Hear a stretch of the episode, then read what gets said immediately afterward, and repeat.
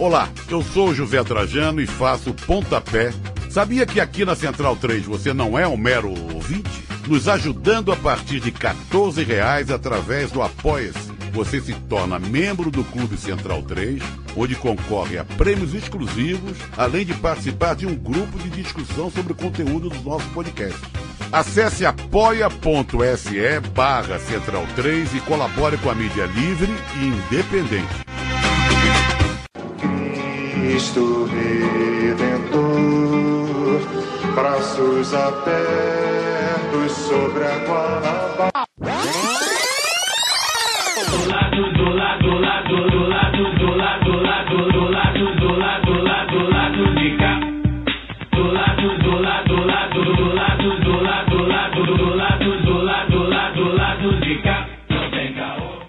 Bom momento, ouvintes da Central 3. Eu sou Caio Belandi anunciando a volta do lado B do Rio no seu feed. Vamos para a sétima temporada do podcast que debate a sociedade, a cultura e a política contra pelo, pela esquerda, se contrapondo à mídia hegemônica empresarial de direita. A bem da verdade é que essa volta é só um teaser, tá? Só uma provinha. O lado B do Rio volta mesmo, inédito, no formato já conhecido de entrevistas e debates, semana que vem, sexta, dia 4 de fevereiro, com uma convidada muito incrível. Aliás, o lado B Notícias também estará de volta na semana que vem, na terça, dia 1 de fevereiro. Para essa semana, para matar a saudade, né, a gente decidiu liberar para nossos ouvintes o documento lá do B número 8, sobre o 11 de setembro chileno, o golpe militar que depois matou Salvador Allende.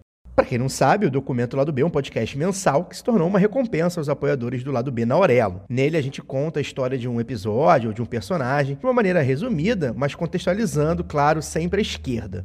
Se você gostar desse tipo de programa, considere se tornar um apoiador do lado B na Aurelo, a primeira e única plataforma que remunera os podcasters a cada play. A gente já está preparando os próximos episódios do documento Lado B, e lá na Aurelo também estão os episódios 9 e 10 sobre as eleições presidenciais de 89, que ó, ficaram muito bons, a gente realmente caprichou neles, hein? Você pode apoiar o Lado B na Aurelo a partir de R$ reais, com direito a esses conteúdos exclusivos e participação em sorteios. Se você já é um apoiador pelo Padrinho ou pelo PicPay, considere migrar para a Aurelo.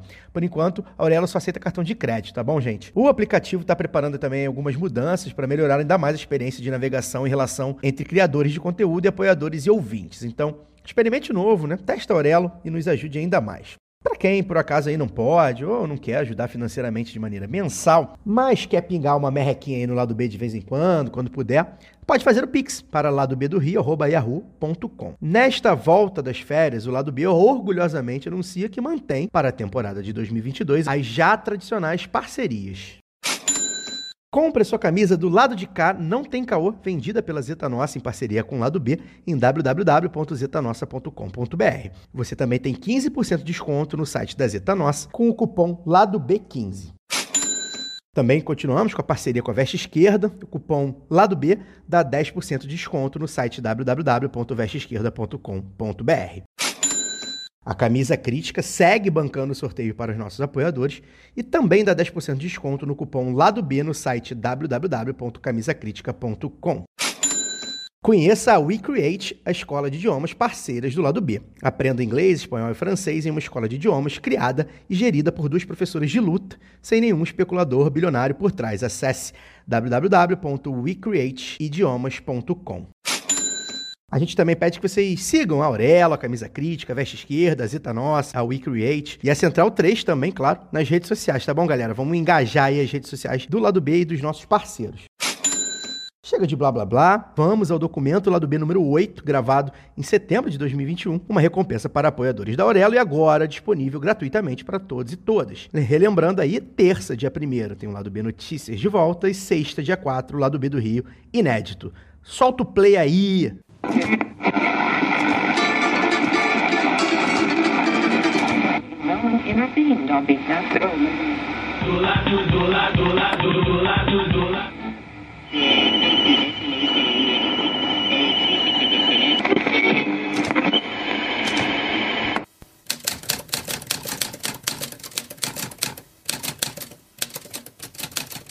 La última oportunidad en que me pueda dirigir a ustedes. Aérea ha bombardeado las torres de Radio Portales y Radio Corporación. Mis palabras no tienen amargura sino decepción y serán ellas el castigo moral para los que han traicionado el juramento que hicieron. Soldados de Chile, comandantes en jefe, titulares, y el almirante Merino que se ha autodesignado. Más el señor Mendoza, general rastrero, que solo ayer manifestara su fidelidad y lealtad al gobierno, también será nominado director general del Carabinero. Ante estos hechos, solo me cabe decirle a los trabajadores, yo no voy a renunciar. Colocado en un tránsito pagaré con mi vida la lealtad del pueblo. Y les digo que tengo la certeza que la semilla que entregáramos a la conciencia digna de miles y miles de chilenos não podrá ser cegada definitivamente. Bom momento, ouvintes do lado B. Sou Caio Belandi e este é o documento lado B número 8, o primeiro exclusivo para apoiadores do lado B na Aurelo. Aproveitamos o mês de setembro para falar do 11 de setembro, mas não o 11 de setembro que a mídia hegemônica gosta de falar. Vocês vão ver aí várias matérias aí durante esse sábado sobre esse 11 de setembro. Eu, Daniel Soares e Fagner Torres falaremos do 11 de setembro de 1973, quando o Chile tomava um golpe militar para tirar da presidência Salvador Allende, socialista eleito democraticamente e que acabaria tentando contra a própria vida durante as horas de resistência contra os malditos milicos. Antes da gente começar o programa, agradecemos imensamente o apoio de todos e todas que estão aqui nos ouvindo pela Orelo. Como explicamos no primeiro conteúdo exclusivo, há alguns dias, optamos por essa parceria como forma de incrementar nosso orçamento para levar aos ouvintes mais conteúdo e com mais qualidade. O Lado B do Rio segue sendo um veículo independente financiado única e exclusivamente pelos ouvintes. E os podcasts Lado B do Rio e Lado B Notícias são e sempre serão gratuitos e livres em qualquer plataforma. Obrigado pela audiência, pelo apoio, pela confiança e vamos ao que interessa. Tienen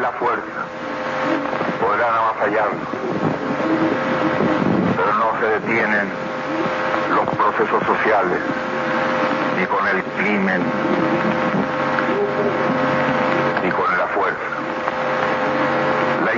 es nuestra y la hacen los pueblos. Trabajadores de mi patria, quiero agradecerles la lealtad que siempre tuvieron, la confianza que depositaron en un hombre que solo fue intérprete de grandes anhelos de justicia, que empeñó su palabra y que respetaría la constitución y la ley y así lo hizo. En este momento definitivo, el último en que yo pueda dirigirme a ustedes, pero que aprovechen la lección. El capital foráneo, el imperialismo, unido a la reacción, creó el clima para que las Fuerzas Armadas rompieran tradición, la que le, la que le Schneider y que regimara el comandante Araya. Víctimas del mismo sector social que hoy estará en sus casas esperando con mano ajena reconquistar el poder para seguir defendiendo sus granjerías y sus privilegios. Me dirijo sobre todo a modesta mujer de nuestra tierra, a la campesina que creyó en nosotros, a la obrera que trabajó más, a la madre que supo nuestra preocupación por los niños. Me dirijo a los profesionales de la patria, a los profesionales patriotas, a los que hace días estuvieron trabajando la sedición, auspiciada por los colegios profesionales, colegios de clase para defender también las ventajas que la sociedad capitalista le propuso. dijo a la juventud, aquellos que cantaron, entregaron su alegría y su espíritu de lucha. dijo al hombre de Chile, al obrero, campesino, al intelectual, aquellos que serán perseguidos, porque en nuestro país el fascismo ya estuvo hace muchas horas presente en los atentados terroristas, volando los puentes, cortando la línea férrea, destruyendo los oleoductos y los gasoductos, frente al silencio que tenían la obligación de proteger. La historia lo juzgará. Seguramente Radio Magallanes será callada y el mital tranquilo de mi voz no llegará a ustedes, no importa. Lo seguirán oyendo. Siempre estaré junto a ustedes. Por lo menos mi recuerdo será el nombre digno que fue leal a la ley.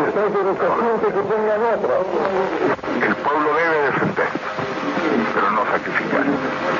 El pueblo no debe acribillar, pero tampoco puede humillar. Trabajadores de mi patria, tengo fe en Chile su destino. Superará otros hombres este momento gris y amargo donde la traición pretende imponer. Sigan ustedes sabiendo que mucho más temprano que tarde, de nuevo abrirán las grandes alamedas por donde pase el hombre libre para construir una sociedad mejor. ¡Viva Chile! ¡Viva el pueblo!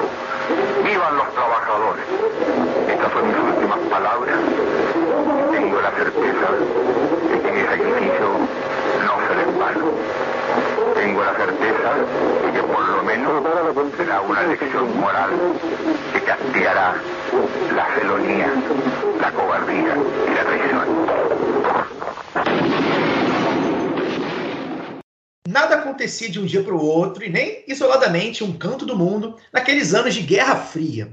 Comecemos a história, então, em setembro de 1970, quando o médico e político do Partido Socialista Salvador Allende, de 62 anos, chegava ao segundo turno das eleições para a presidência do Chile, com 36% dos votos diretos contra 35% do oponente, o ex-presidente Jorge Alessandri, do Partido Nacional. Disputando pela corrente Unidade Popular, uma aliança de comunistas, socialistas e outras correntes populares, Allende foi eleito em segundo turno com mais de 150 votos do, dos parlamentares do Congresso, ou o equivalente a 78%. Tornou-se, então, em outubro de 70, o que se convencionou chamarmos de primeiro presidente socialista eleito na América, ou seja, emergia no Chile um líder republicano e socialista escolhido pelos eleitores. Voltando um pouco, nascido em 26 de junho de 1908, Salvador Allende Gossens era filho da classe média alta de Valparaíso, terceira cidade mais populosa do Chile, banhada pelo Oceano Pacífico.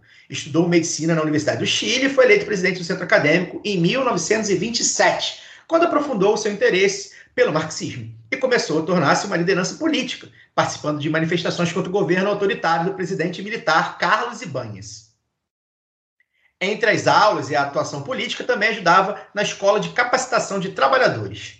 Se formou em medicina em 1933, quando também ajudou a fundar o Partido Socialista Chileno, onde exerceria cargos e mandatos como deputado. Em 1939, assumiu como ministro da Saúde, Previdência e Assistência Social do governo de Pedro Aguirre Cerda, onde ficou até 1942. Em 1945, foi eleito senador e em 52 tentava pela primeira vez chegar à presidência do Chile. É, para entender 1970, né, a gente tem que voltar um pouco na, na, história chilena, porque o Chile, naquele momento, vivia já 55 anos de um período constitucional ininterrupto.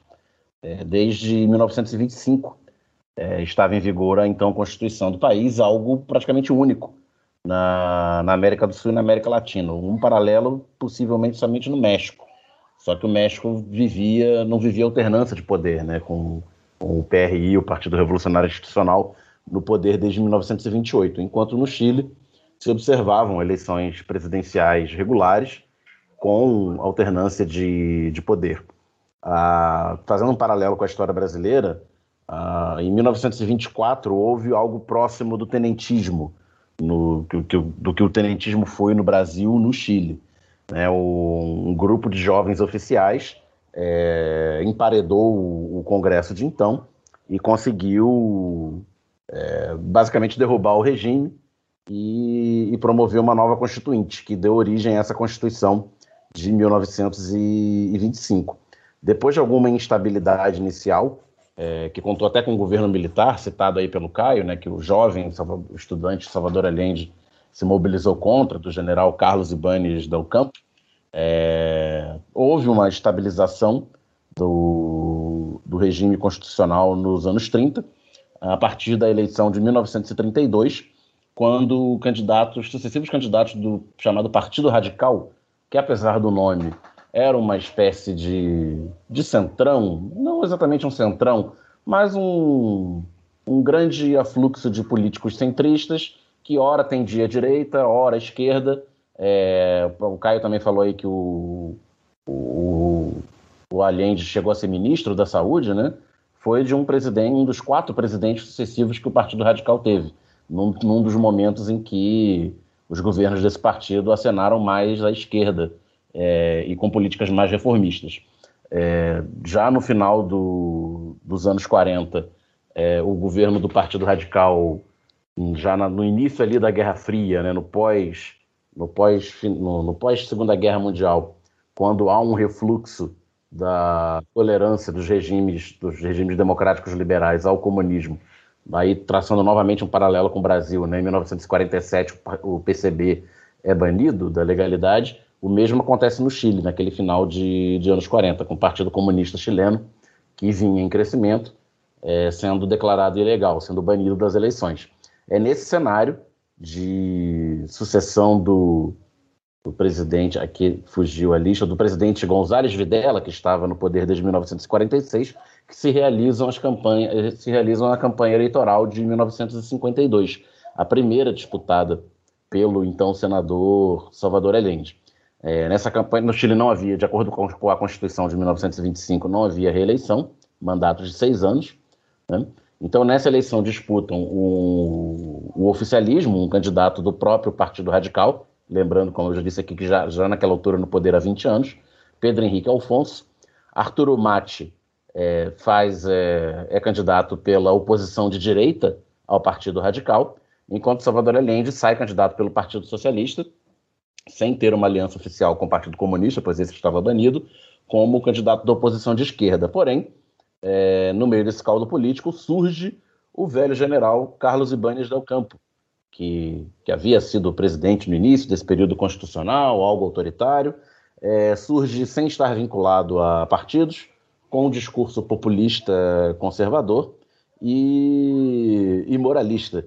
E o lema do, do, do Ibanez Del Campo era levava, é, levava falava de vassouras para varrer a corrupção. É, é, o, o, apelo ao moralismo e à limpeza da política ele não é não é nada novo, né? E deixa eu resgatar aqui o, o lema. O lema era Ibanez al poder e la escoba a varrer. A escoba é vassoura, né? Então era Ibanez ao poder e a vassoura a varrer. É, com esse discurso, o Ibanez captura um sentimento antissistema, né? lembrando, mais uma vez, já havia um partido no poder há 20 anos, é, e captura o voto de esquerda também, desiludido com o banimento do, do Partido Comunista, um voto de esquerda popular. É, lembrando que, nessa época, uh, de auge da Guerra Fria, a esquerda tinha voto de povão, voto muito popular, algo que não vem acontecendo nas últimas décadas, no, sobretudo aqui na América Latina. É, Ibanez vence a eleição popular com folga, é, atinge quase 47% dos votos, contra 28% do direitista Arturo Mate, 20% do radical Pedro Henrique Alfonso e apenas 5% do Allende, que ficou teve sua candidatura desidratada pela candidatura do general Ibanez. É, lembrando também que a Constituição de 1925 estabelecia que caso nenhum candidato atingisse a maioria absoluta dos votos, é, seria disputado um segundo turno entre os dois mais votados no Congresso, no âmbito do Congresso Nacional. E o Congresso, por cerca de 80% do, dos votos, deu vitória ao general Ibanez, que assumiu o poder no final daquele 1952, estabeleceu um certo programa reformista, é, com simpatias à esquerda, participação de esquerdistas no governo, mas que rapidamente se bandeou para o lado da direita, estabelecendo algumas políticas recessivas, o que gerou protestos populares. Por outro lado, também nesse início de governo, ele suspendeu o banimento do Partido Comunista. Então ele faz um governo meio cá, meio lá e termina o mandato é, impopular e com um certo fracasso do seu discurso populista.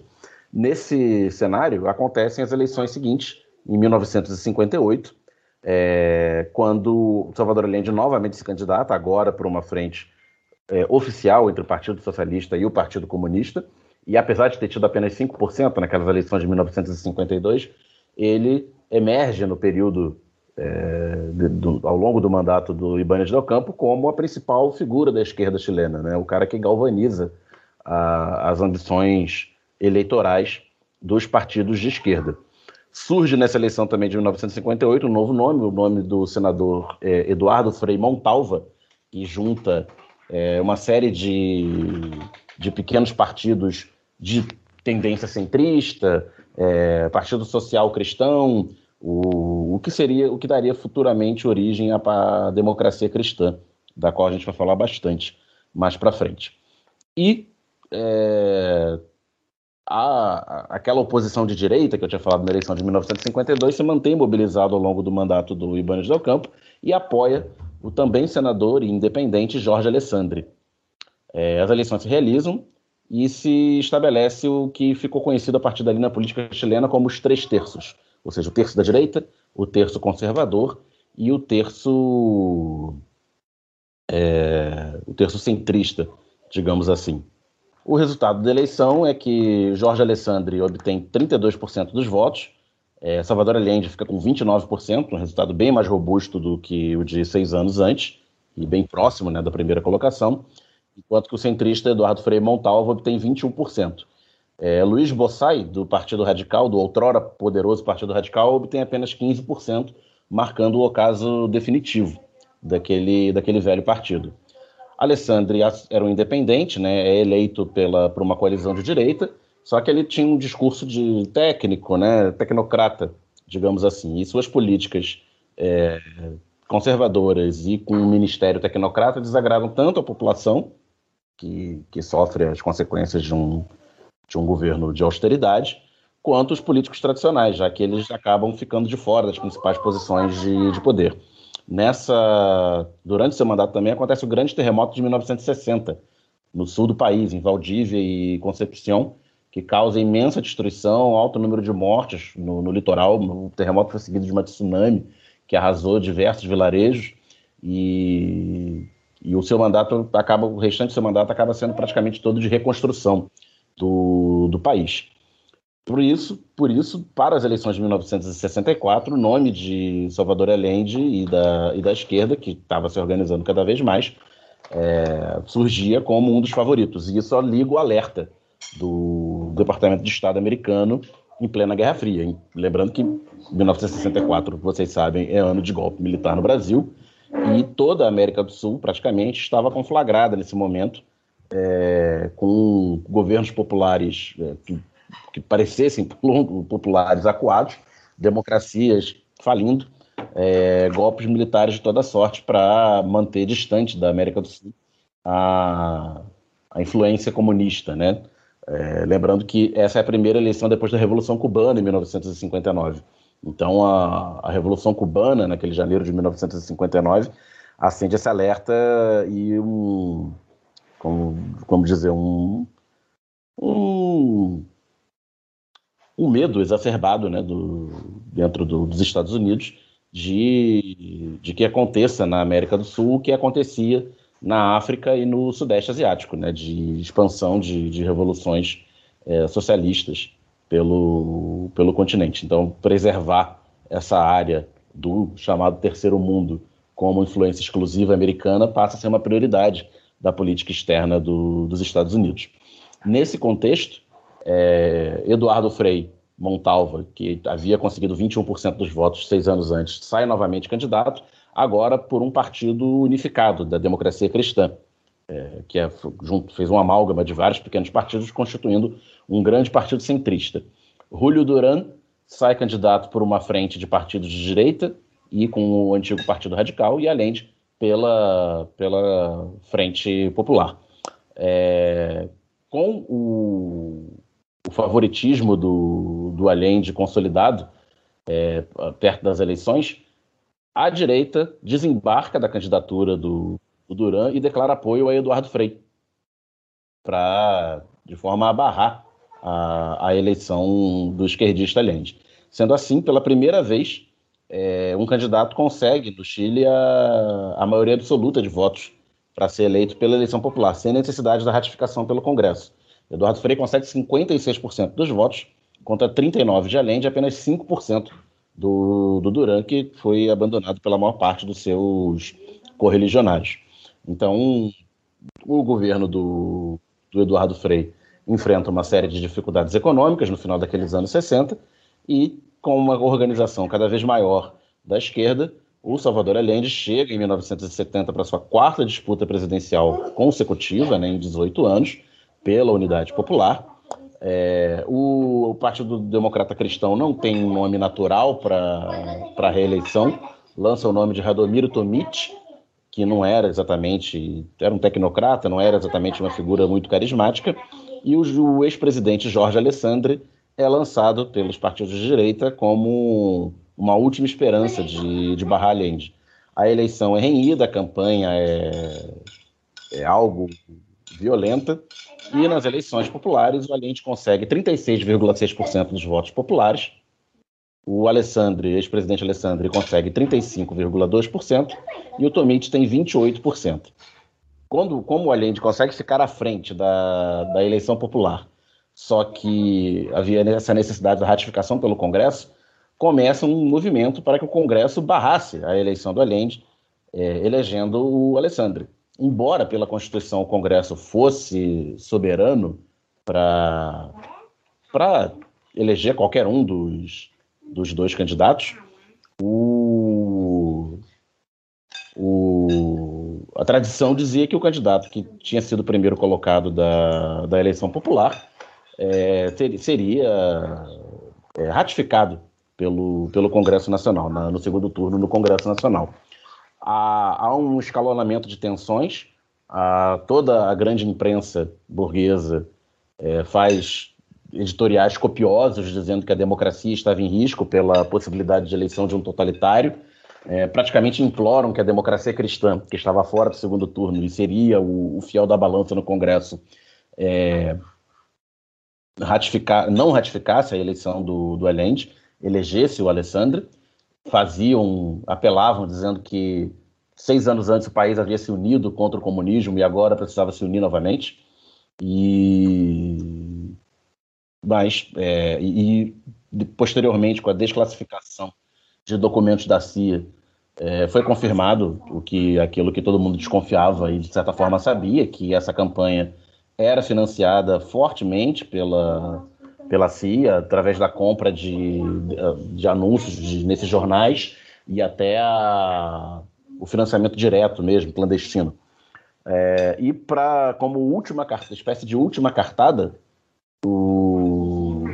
para evitar a eleição do, do Allende, é, grupos de extrema direita chilena, com o apoio da CIA, fizeram um plano de sequestrar o general René Schneider, que era o comandante em chefe do, das Forças Armadas chilenas para atribuir essa, essa ação a grupos de esquerda e dessa forma pressionar o Congresso a, a eleger o Alessandri no lugar do, do Allende. O plano falhou, mas o porque o René, o René Schneider reagiu à tentativa de sequestro, mas acabou sendo baleado, morrendo três dias depois. É, alguns jornais conservadores chegaram a, a divulgar que grupos esquerdistas seriam os responsáveis pelo atentado, porém a narrativa não colou. A democracia cristã fez um acordo com o Allende de que o apoiaria no Congresso caso ele assinasse uma declaração eh, se comprometendo a respeitar o regime constitucional, o que ele fez, e dessa forma ele foi ratificado pelo Congresso com esse alto percentual de votos que o, que o Caio falou. E no, em dezembro de 1970, o médico Salvador Allende Gossens, do Partido Socialista, foi empossado como presidente do Chile. Ao ser eleito, Salvador Allende discursou afirmando que faria um governo marxista, prometendo implantar a reforma agrária, controlar as importações e exportações e nacionalizar os bancos. Naquela época, 45% do capital do país estava nas mãos dos estrangeiros, com domínio estadunidense, nas minas de cobre, com cerca de 80% da terra fértil nas mãos dos grandes latifundiários. Além do mais, a dívida do Chile batia a casa dos 4 bilhões de dólares, sendo na época proporcionalmente a segunda maior do mundo. Discurso feito, assim foi feito, né? Já nos primeiros anos, Allende começou a fazer as reformas, estatizando bancos e grandes empresas, como as minas de cobre. Já em 1971, o Chile apresentava um crescimento econômico de 8,5%, sendo o segundo melhor resultado dos 23 países da América Latina. É claro que esse rápido sucesso de um presidente socialista não passaria batido. Com o fomento dos Estados Unidos, sempre eles, setores da elite chilena desenvolveram formas de boicote ao governo. É, no período, ocorreram paralisações em setores vitais, como o transporte. Assim, alimentos e outros itens de necessidade básicas pararam de chegar às cidades. Assustada e raivosa de um governo socialista, a burguesia passou a estocar produtos, criando um clima de desabastecimento e grave crise econômica no país. O programa do socialista, né, do, do Salvador Allende, para ser implementado de fato, exigia uma série de reformas estruturais, econômicas, políticas, jurídicas na sociedade chilena. Né? Era uma, a gente tinha uma Constituição de 1925, é, 50 anos de, mais de 50 anos de governos burgueses, com algumas reformas sociais positivas e tal, só que era isso, exigia-se um, um amplo programa de reformas. E como o, o Allende tinha se, com, se comprometido na eleição a, a respeitar né, o, as quatro linhas da Constituição, digamos assim, ele não podia fazer essas reformas se não fosse através da aprovação do, de leis e propostas de emenda constitucional pelo Congresso Nacional, aonde os socialistas não tinham maioria, maioria absoluta. Então, eram uma, uma série de acordos feitos com a democracia cristã e às vezes até com a direita, a nacionalização do cobre que o Caio falou foi feita com voto unânime do Congresso, inclusive dos partidos de, de direita, mas mesmo assim enfureceu a, as empresas americanas que detinham as, as, as concessões. É, nesse, nesse, nesse quesito também, ao mesmo tempo que negociava-se no Congresso grupos de extrema-direita e nem tão extrema assim, né? A burguesia liberal de sempre é, se mobilizava de forma cada vez mais violenta contra a, a, esse processo de reformas. E a esquerda mais, mais radical, né? lembrando que o Allende representava um partido socialista em aliança com o Partido Comunista, é, o Partido Comunista seguia uma linha que era bastante comum dos partidos comunistas nessa época, é, por orientação do Comintern, né, o, Comitê Internacional da, do, da Quarta Internacional, da Terceira Internacional, desculpa, que de adesão a projetos de nacional-democráticos, né, de, por vias pacíficas. É, então, era dentro do, do, Partido Socialista do Allende que estavam abrigadas as facções mais radicais, de organização popular, de sindicatos, de estudantes, que pressionavam o governo por uma radicalização e para que essa, esse processo de, de reformas não se desse exclusivamente via Congresso, para que se houvesse mobilizações populares é, mais fortes que pressionassem o Congresso ou mesmo passassem por cima do Congresso na, na transição para o programa socialista. Exacerbando o movimento que, que tinha feito em conluio com as elites chilenas na reta final da, da eleição de 1970, a CIA financia é, movimentos de resistência ao governo é, de forma estruturada, é, através, novamente, de anúncios de jornal, financiamento direto, financiamento de greves de caminhoneiros, é, promovendo desabastecimento e o pânico na população. É, o Caio falou que houve um sucesso econômico inicial do governo, né, em 1971, e com as políticas de desestabilização, esse, esse, sucesso econômico começa a refluir. Em 1972, o PIB despenca, é, a sociedade se radicaliza, e ao longo de, de 19, 1973 acontece uma eleição parlamentar a frente de esquerda eh, não consegue maioria absoluta nem, nem relativa. Os conservadores conseguem cerca de 55% das cadeiras do parlamento, o que, se por um lado barravam os projetos de reforma do Allende, por outro lado não conseguiu os dois terços necessários para o seu impedimento. E o impedimento via Congresso tinha sido a última cartada por via constitucional desse conluio CIA elites locais, né? já que não conseguiriam o golpe parlamentar, partiram para o golpe de facto. Então, uma série de atentados começa a acontecer pelo país, é, perpetrados, perpetrados pela, pela direita, com a intenção de, de atribuí-los à esquerda, aquela mesma história.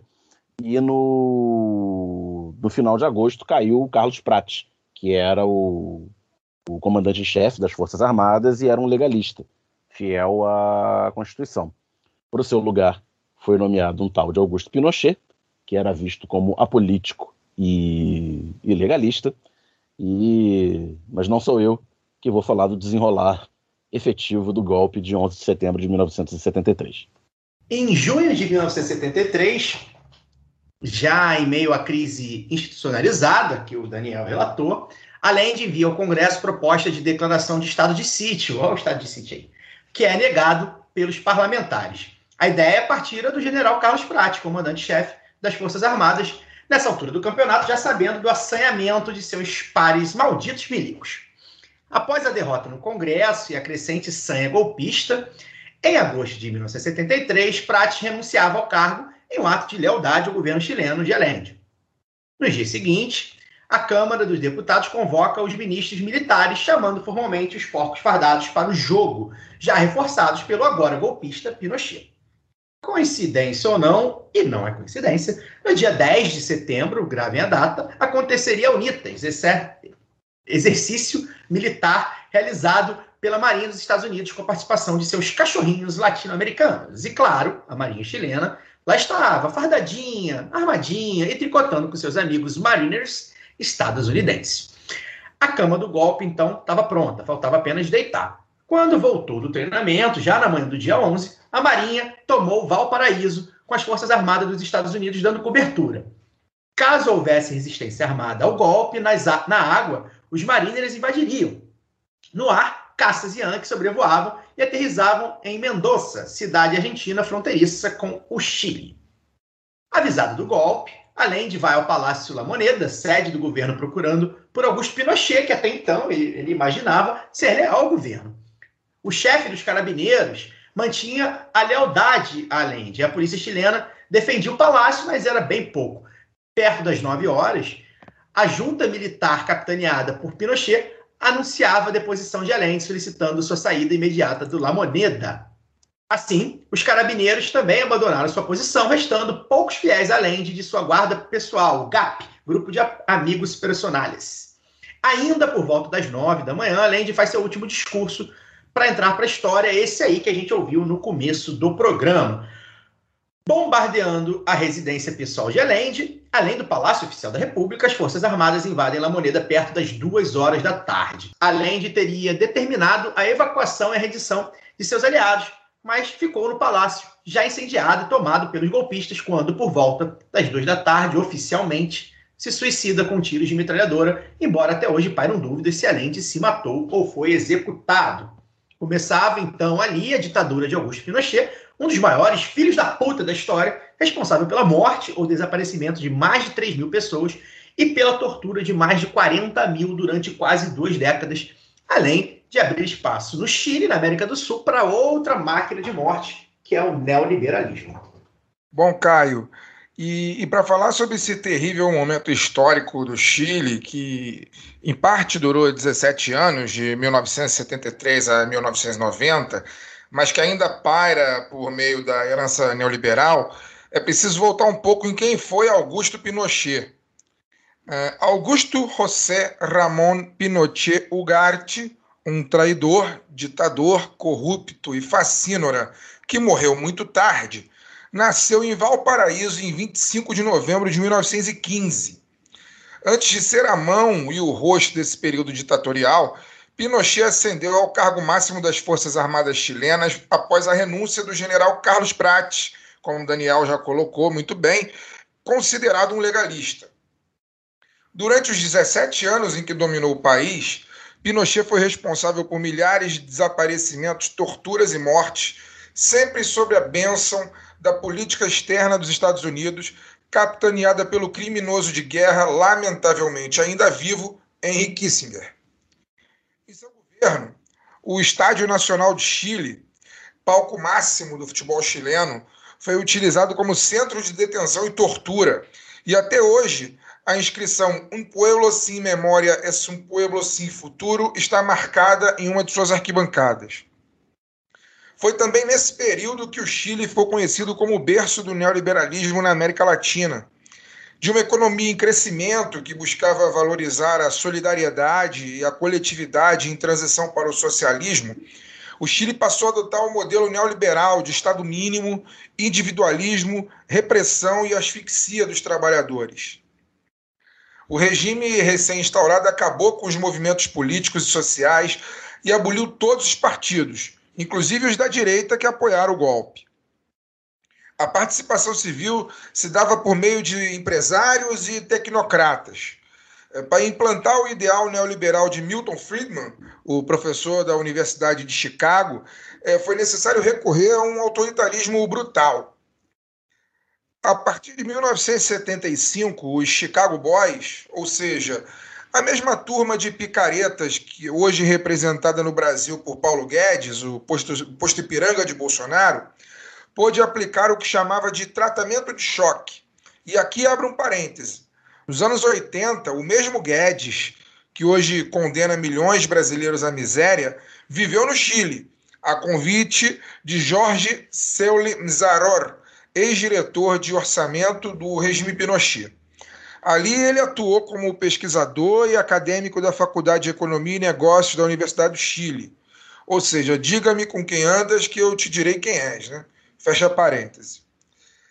E aí, voltando aos Chicago Boys chilenos, a doutrina neoliberal foi encabeçada pelo ministro Sérgio de Castro e consistiu na conjugação entre a livre atuação das forças do mercado, a destruição do poder de negociação dos sindicatos, a máxima austeridade nas contas públicas e a desestatização radical. E como no neoliberalismo que vale é o lucro individual pela exploração máxima e não o bem-estar coletivo, o empresariado local e os conglomerados internacionais ficaram animados com a boa nova. Entre 1973 e 1976, o Chile recebeu mais de 300 milhões de dólares em empréstimos e investimentos do exterior. Mas, ao mesmo tempo, os investimentos públicos caíram pela metade, os salários foram desvalorizados em mais de 60% e o, emprego, o desemprego perdão, aumentou 15%. Em processo parecido com o que ocorre hoje no Brasil, as privatizações se deram em condições bastante favoráveis a alguns poucos conglomerados capazes de adquirir os ativos do Estado. Com a falta de acesso ao crédito e à assistência técnica, os camponeses que trabalhavam nas terras redistribuídas pela reforma agrária de Allende tiveram que vendê-las, fazendo com que a vida no campo sofresse absurdos retrocessos. Os índices de gastos sociais per capita, principalmente em saúde, educação, previdência social, foram reduzidos aos piores de toda a América Latina os fundos de pensão foram transferidos para os cofres de seguradoras privadas de propriedade dos mesmos conglomerados que concentravam a maior parte da renda do país. E lógico, para todo esse desmantelamento econômico acontecer, era necessário recrudescer o regime político. A violência política dos militares contra os opositores que ainda não haviam sido presos e mortos atingiu níveis bárbaros a, selvageria dos milicos não poupou sequer o prêmio Nobel de Literatura, Pablo Neruda, cuja morte, apenas 12 dias após o golpe, por muito tempo esteve envolto em especulações de envenenamento. É, seu funeral público fora proibido por Pinochet, embora milhares de chilenos tenham saído às ruas para chorar o poeta.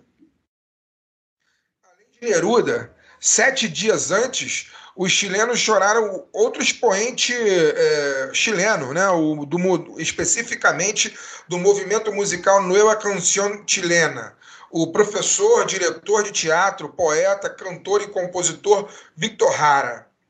Historicamente ligado à classe trabalhadora, Hara foi sequestrado pelos militares e submetido a sessões de espancamento. Teve as mãos quebradas e terminou executado nos porões do Estádio Nacional. Seu corpo acabou abandonado numa favela de Santiago.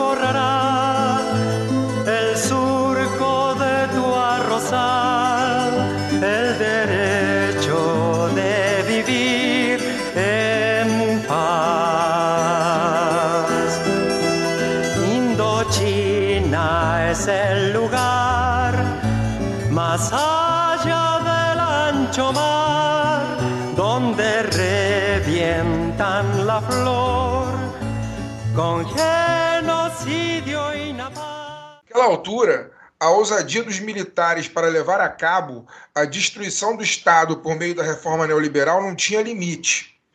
Outras figuras públicas foram assassinadas pelo regime, como nos casos do general Carlos Prates, já citado aqui várias vezes anteriormente pela lealdade a Allende, e que foi morto pela DINA, a polícia secreta pinochetista, em um atentado à bomba quando vivia no exílio em Buenos Aires, em 1974. E também do chanceler de Allende, o Orlando Letelier, assassinado também pela DINA com a colaboração de desertores cubanos e uma explosão em plena capital yankee, Washington, em 1976. A perseguição a opositores e a destruição do Estado chileno, a ditadura seguia.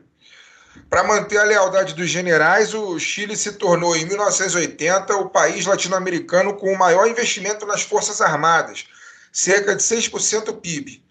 Aliás, toda semelhança com a mamata dos milicos brasileiros não é coincidência.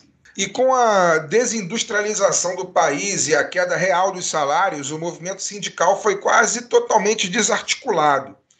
Ainda assim, a resistência se efetivou, principalmente por meio do operariado. Os trabalhadores do setor de cobre, minério muito pujante no Chile, rejeitaram os dirigentes impostos pela ditadura e se organizaram para, paralelamente. O Comando Nacional de Trabalhadores, formado por líderes sindicais, em sua maioria desempregados, concentrou suas atividades em manifestações de rua. As favelas de Santiago também foram palco de reação popular e fervilhavam à época. Surgiram os movimentos guerrilheiros que viam na luta armada a única solução para enfrentar a ditadura e construir o socialismo. Outro polo significativamente de, de, resistência partiu da Igreja Católica, liderada então pelo arcebispo de Santiago, Juan Francisco Fresno Larraín. A mudança de posição da, da alta cúpula da Igreja chilena, que inicialmente apoiou o golpe, aliás, como ocorreu também aqui no Brasil, se deu em virtude da perseguição aos líderes católicos vinculados ao Partido Democrata Cristão. Desde então, a igreja denunciou constantemente as violações dos direitos humanos e encabeçou movimentos populares pela, entre aspas, transição democrática. Com a oposição sufocada, o regime se legitimou mediante o apoio dos grandes conglomerados e dos setores médios da sociedade. Então, Pinochet ao, se submeteu ao voto popular em 1980, né, e foi convocado um plebiscito para a aprovação de uma nova Constituição, incorporando o autoritarismo, a repressão institucionalizada e concedendo poderes ilimitados ao ditador. O declínio do regime só se iniciou entre os anos de 1982 e 83. O início de uma grave crise econômica levou à demissão do Chicago Boy Sérgio de Castro e a inflação voltou a subir a índices estratosféricos. Aquela altura, o desemprego já atingia a proporção de 30% da população ativa e o PIB caiu mais de 14%. Diante da crise provocada pelo experimento neoliberal, os partidos políticos voltaram progressivamente à atividade direta, depois de mais de 10 anos de ditadura. No centro foi formada a Aliança Democrática AD e à esquerda se formou o Movimento Democrático Popular, MDP. Já o Partido Comunista recusou qualquer coligação e não abdicou da resistência armada. Em 1986, Pinochet sofreu um atentado frustrado e o medo da esquerda garantiu o controle da transição nas mãos do regime. Transição é essa que começou com um plebiscito, marcado para 1988 e que teve Pinochet como candidato único. O eleitorado chileno compareceu maciçamente ao pleito e, na ocasião, a população deveria decidir entre o sim e o no, sendo que a opção pelo no ou seja, a não continuidade do regime, venceu com 55% dos votos.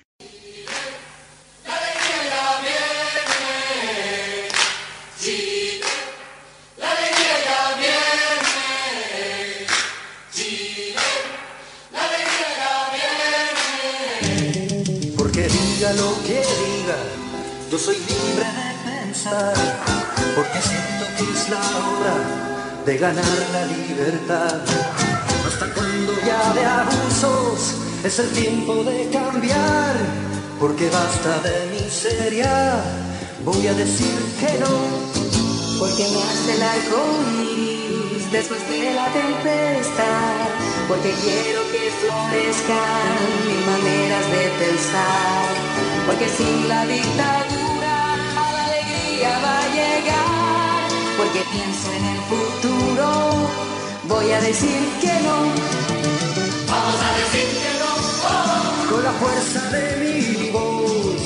Vamos a decir que no. Oh. Yo lo canto sin temor.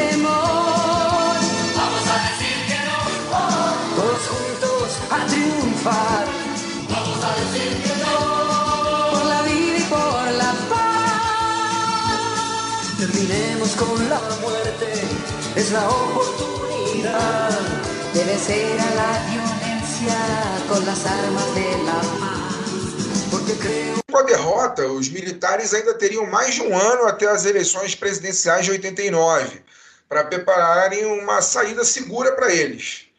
Então foram baixados decretos que tornaram impossível o controle de um presidente civil sobre as Forças Armadas, além da investigação dos, pra... dos atos praticados durante o regime. Quem venceu a eleição de 1989 foi o advogado, escritor e professor Patrício Aywin, do Partido Democrata Cristão, um ex-senador durante o regime.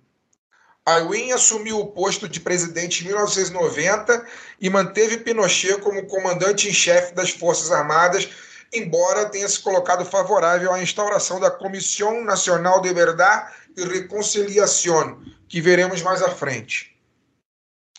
Neste momento, final da ditadura militar civil neoliberal, 7 milhões de chilenos encontravam-se abaixo da linha da pobreza. Isso, à época, correspondia a mais de 50% da população.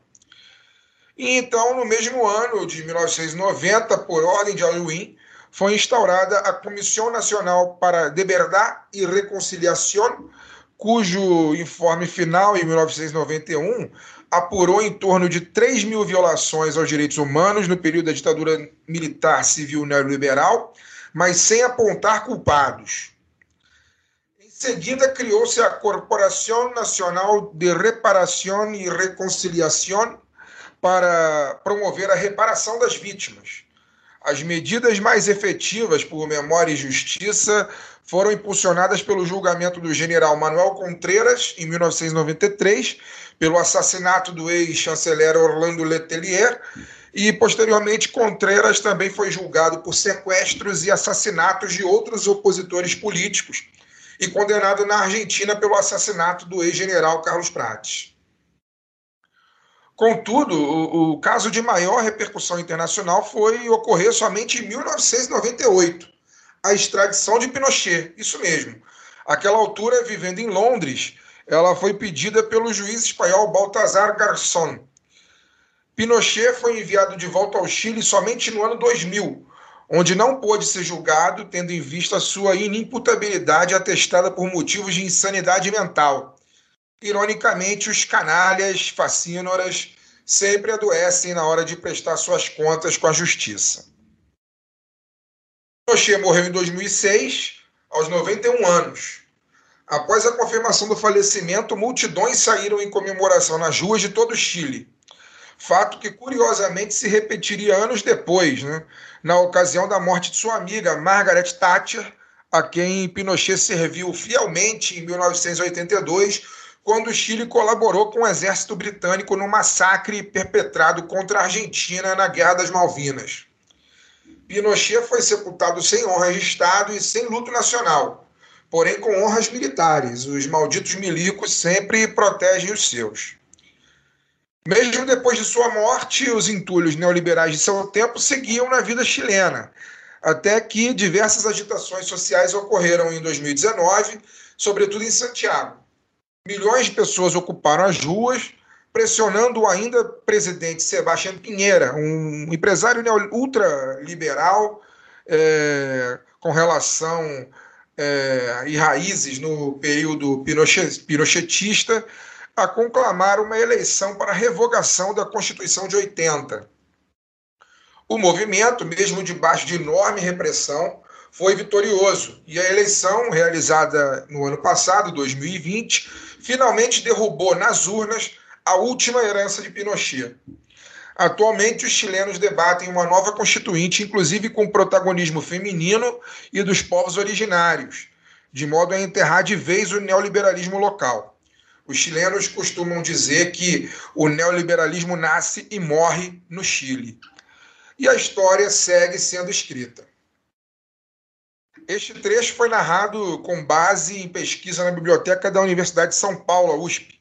Para mergulhar mais a fundo nesse período histórico, eu indico a trilogia A Batalha do Chile I, A Insurreição da Burguesia, A Batalha do Chile II, O Golpe de Estado, e A Batalha do Chile III, O Poder Popular, Todos estão gratuitos no YouTube.